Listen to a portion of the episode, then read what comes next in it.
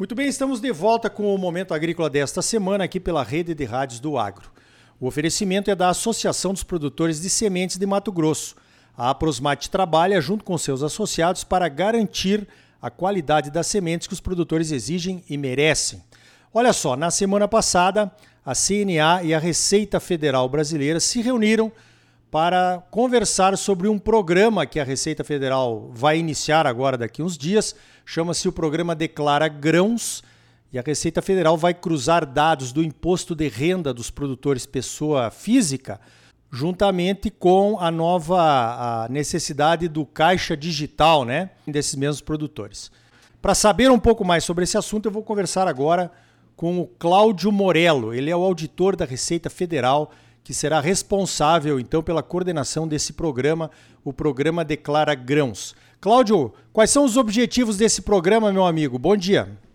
bom dia, Ricardo, tudo bem? É, bom, é, esse programa, Operação Declara Grãos, na verdade, é uma, é um, ela iniciou aqui no Rio Grande do Sul uh, em 2019 e a partir daí ela evoluiu com a, com a análise de alguns parâmetros adicionais ao original e alguns outros estados também já aderiram uh, a esse programa, executando parte de, de, de, dessas ações. Agora, uh, estamos nacionalizando essas ações, na verdade. Então, uh, todos os estados do Brasil estarão envolvidos nessas ações, alguns estados com mais análises, outros com menos, mas, enfim, é um programa que, que busca a autorregularização dos contribuintes são checados alguns, algumas, alguns dados e encontradas possíveis irregularidades. A maior parte dos casos, pelo que tem se visto no, no que já foi realizado nesse piloto, é, consiste em erros ou, ou interpretações divergentes. É, mas o importante é que eu, o contribuinte tem, durante todo esse período em que, que está se fazendo esse, esse, programa, a possibilidade de retificar ou entregar as suas declarações que estão em atraso, sem ter a incidência das multas mais gravosas. E, para se ter uma ideia da, da, da, do quanto esse programa está, está sendo benéfico, mais de 50 mil contribuintes, já nesses vários estados em que a operação é desenvolvida, já aderiram a essa autorregularização. Isso é, é um, uma taxa de, de regularização de mais de 90% dos contribuintes que foram contactados. Ah, legal então. Quer dizer que continua aquela máxima do imposto de renda, né?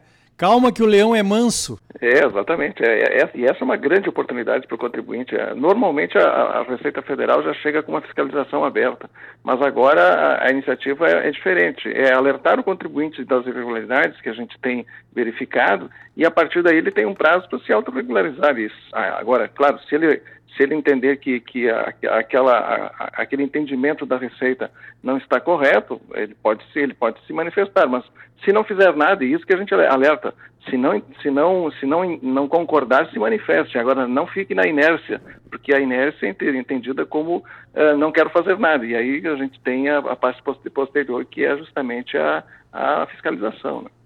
Claro, e ninguém quer isso, né? A gente quer fazer as coisas certas, então, porque o agro brasileiro é exemplo para o mundo e a coisa tem que estar tá cada vez mais organizada, né? Agora, Cláudio, qual seria o papel do sistema sindical nessa operação Declara Grãos aí?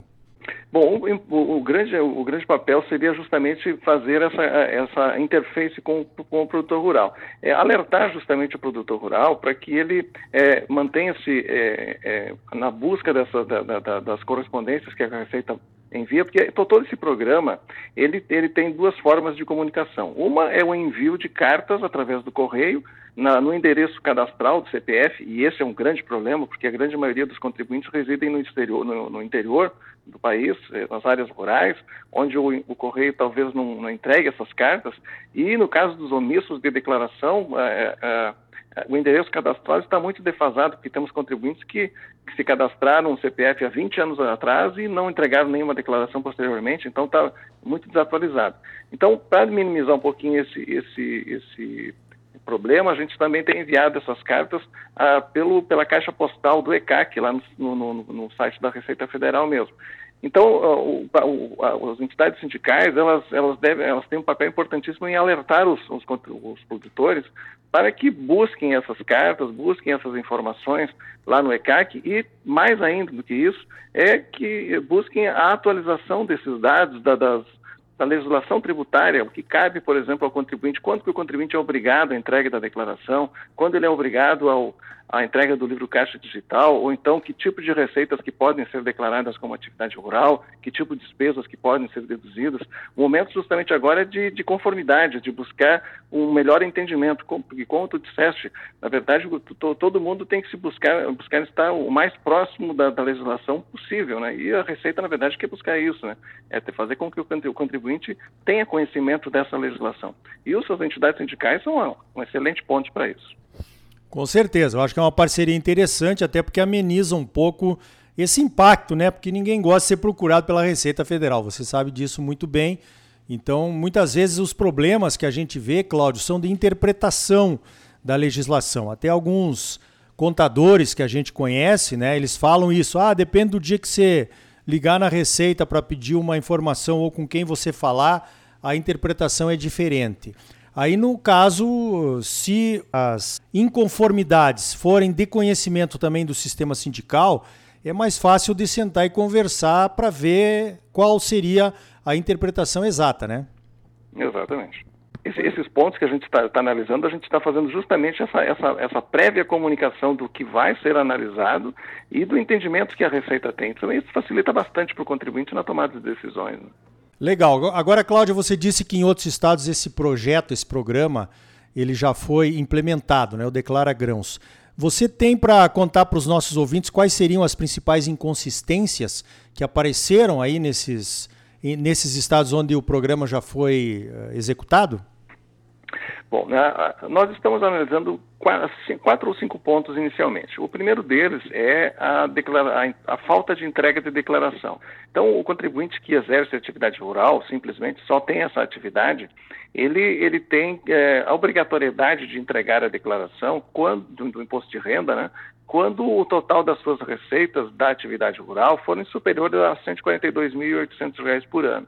E, e este fato de entregar a declaração não é necessariamente a, também uma, associado a uma obrigatoriedade de pagamento de imposto, são duas coisas diferentes.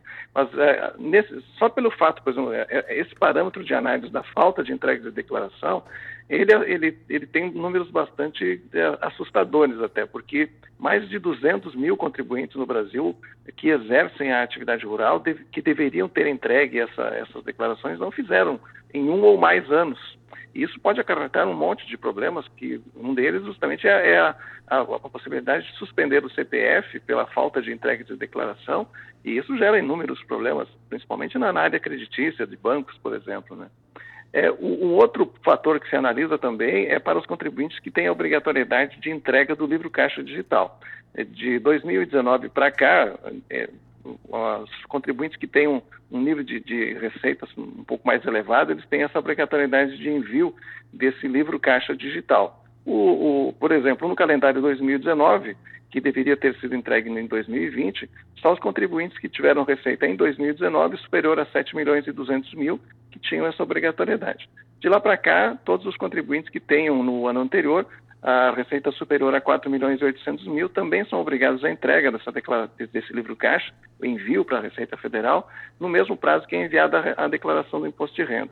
E também nós estamos mais ou menos com em torno de 12 mil contribuintes, isso é 30, mil, 30% mais ou menos dos que deveriam entregar eh, estão em débito com, essa, com, com esse, esse demonstrativo. E, além disso, outros dois pontos também estão sendo analisados. Um é em relação à correta tributação de rendimentos, principalmente na, eh, nos contratos de parceria e de arrendamento, e o outro é na, em relação a despesas. Algumas despesas principais que estão sendo analisadas são os consórcios e as despesas com aquisição de veículos que são deduzidos lá na atividade rural. Então, basicamente são esses pontos iniciais que estão sendo analisados, mas é um programa que já vem eh, em alguns estados, no caso aqui do Rio Grande do Sul, desde 2019, em outros, aliás, 2020, e agora é um programa que se nacionaliza, então ele então vai adentrar para o ano de 2024 com todas essas análises. Muito bem, então tá dado o recado aí, eu estou conversando aqui com o auditor da Receita Federal, Cláudio Morello, a Receita Federal está começando um programa, Declara Grãos, onde ela vai cruzar as informações do imposto de renda com o livro Caixa Digital e haverá um prazo de 60 dias, então, para os produtores que tiverem alguma inconsistência e forem notificados fazerem as devidas retificações Isso pode acontecer também com a ajuda dos sindicatos rurais, das federações de agricultura, porque, pelo que eu entendi, a Confederação Nacional da Agricultura vai ter uma linha direta com a Receita Federal do Brasil para conversar sobre as dúvidas que vão aparecer. É mais ou menos isso, Cláudio? Exatamente. É, é, essa, essa linha direta é interessante com as entidades sindicais, porque justamente nós vamos, vamos poder ter essa, essa troca de, de, de, de entendimentos e até algumas demandas que, são, que os contribuintes têm e não são muito bem esclarecidas em vários atendimentos, a gente pode ter essa, essa troca de, de, de, de entendimentos. Né? E é muito importante isso justamente no momento em que se procura esse, essa autorregularização. Então, o recado é que o contribuinte, é, mesmo que não receba essas cartas, porque essas cartas vão ser enviadas a partir agora de setembro e durante todo o 2024, mesmo que ele não receba essas cartas, mas dentro desses parâmetros de análise, que ele se antecipe, que ele verifique se ele se enquadra em algum deles, faça os seus ajustes, porque o problema aqui no momento, a partir do momento do recebimento da carta, o prazo já é mais curto para cumprimento da autorregularização. Enquanto que se ele se ele já se buscou essa, essa informação e verificou que tem essa inconsistência, ele tem um prazo maior para se regularizar. E sempre atento, né, então, com a caixa postal lá no ECAC, no site da Receita Federal, ou então lá com a com a sua, a seu endereço cadastral para verificar se já foi enviado essas cartas. Muito bem, eu conversei então com o Cláudio Morello, auditor da Receita Federal. Cláudio, parabéns pelo trabalho e obrigado pela tua participação aqui no Momento Agrícola. Muito obrigado pela oportunidade, estamos sempre à disposição, Ricardo. Então tá aí. Será que estamos preparados para o cruzamento de dados da declaração do imposto de renda com o livro caixa digital do produtor rural? Hum, pois então, fique atento aos avisos da Receita Federal e, em caso de dúvidas ou discordâncias de interpretação, procure o seu sindicato rural. No próximo bloco, vamos saber como está o protocolo da soja de baixo carbono que está sendo desenvolvido pela Embrapa. E ainda hoje, Roberto Rodrigues, ele mesmo, aqui no Momento Agrícola, falando das nossas conquistas no agro nos últimos 20 anos e falando do nosso futuro. Imperdível, hein? A Associação dos Produtores de Sementes de Mato Grosso, a Aprosmate, trabalha junto com seus associados para garantir a qualidade das sementes que você exige e merece. Não saia daí, voltamos já com mais Momento Agrícola para você.